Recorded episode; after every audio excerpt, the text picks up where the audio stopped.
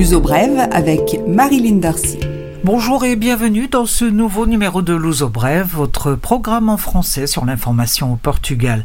C'est la fin du confinement, la dernière étape du confinement est mise en place avec deux jours d'avance, au 1er mai plutôt qu'au 3 mai, pour coïncider avec la fin de l'état d'urgence décrété par le président de la République, Marcelo Rebelo de Sousa.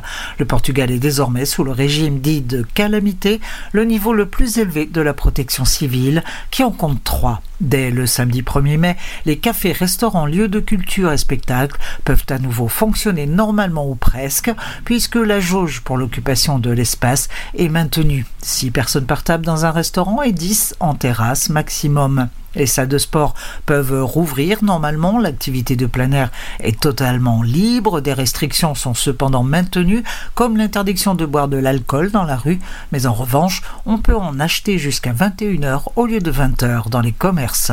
Le port du masque reste obligatoire et les règles sanitaires sont maintenues. 275 000 personnes de différentes municipalités du pays ne vont pas bénéficier de l'allègement des mesures en raison du taux élevé d'incidence. Deux villages de la région d'Odemira, c'est au sud, en Alentejo, font l'objet d'un encerclement sanitaire en raison des conditions de vie des travailleurs agricoles qui entraînent des rebonds de contagion. Le gouvernement a décidé de prendre des mesures spécifiques comme le dépistage systématique pour éviter les débordements. Cette nouvelle phase sera en place jusqu'au 16 mai, mais des ajustements pourront être apportés. Les révisions de la situation seront faites désormais de manière hebdomadaire et non plus de 15 en 15 jours. Les frontières terrestres avec l'Espagne sont rouvertes dès le samedi 1er mai 2021. Elles étaient fermées en partie depuis le 31 janvier et le franchissement autorisé en seulement quelques points de passage. En ce qui concerne les voyages aériens, au moment où ce texte est écrit, nous ne connaissons pas les détails, mais les restrictions se maintiennent pour les pays dont le taux d'incidence du coronavirus, c'est-à-dire le nombre de nouveaux cas enregistrés, est élevé selon les déclarations du Premier ministre Antonio Costa. Le Parlement européen a donné le coup d'envoi pour l'ouverture des négociations sur la création du certificat vert concernant la circulation des personnes dans le cadre de la lutte contre la Covid. L'objectif est d'être prêt avant l'été, à temps de la saison touristique. Le retour total à l'avant-pandémie ne se fera pas maintenant, a précisé la Commission européenne qui a présenté en mars un projet prenant en compte la vaccination et les tests de dépistage.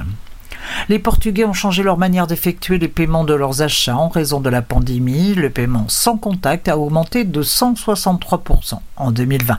Les achats en ligne ont fait, eux, un bond de 32,3%. À noter le retour de la confiance des consommateurs avec la nette amélioration sur le plan sanitaire. Cette confiance s'établit à des niveaux pratiquement identiques à ceux de la pré-pandémie. Le gouvernement décide de renforcer l'arsenal anticorruption au Portugal. Le plan stratégique passe par l'harmonisation des délais de prescription, par la réduction des délais entre la reconnaissance des faits criminels et le procès, et la réduction de peine pour ceux qui dénoncent les crimes de corruption. Une entité de prévention de la corruption, un régime de protection des dénonciateurs et un régime général de la prévention seront également créés. Nouveau rebondissement en ce qui concerne la TAP, la compagnie aérienne portugaise, Ground Force, la compagnie de catering et d'appui au sol en grande difficulté financière, avait accepté de signer un contrat avec la compagnie aérienne qui lui garantissait des liquidités afin de payer ses salariés peine perdue. Ground Force a dénoncé l'accord. Retour à la case zéro. L'uso brève, culture.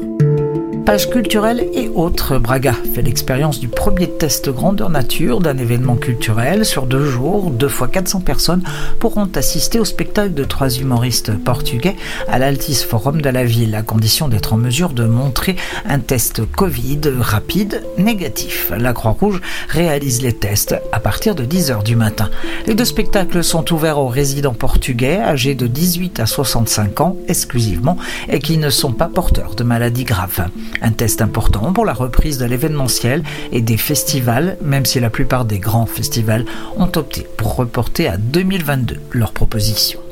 Arouca, dans le nord du Portugal, connu pour ses passerelles en bois qui permettent de longer les rives du Paiva, fait à nouveau parler d'elle. En effet, le plus grand pont pédestre suspendu du monde, semble-t-il, a été inauguré dans un premier temps réservé aux habitants de la région. Le 516, c'est son surnom en raison de sa longueur de 516 mètres, est accessible dès lundi 3 mai à la population générale. Perché à 175 mètres de hauteur, le pont est tapissé de panneaux en acier grillagé, tout comme ses côtés.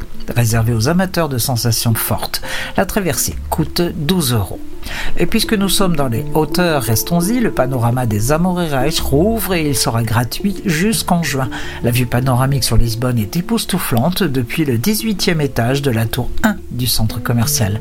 Une vue d'ailleurs assez différente de celle dont on a l'habitude. Il faudra attendre son tour, consigne sanitaire oblige, après avoir retiré un billet au guichet des informations qui se situe au premier étage du centre commercial près de la FNAC.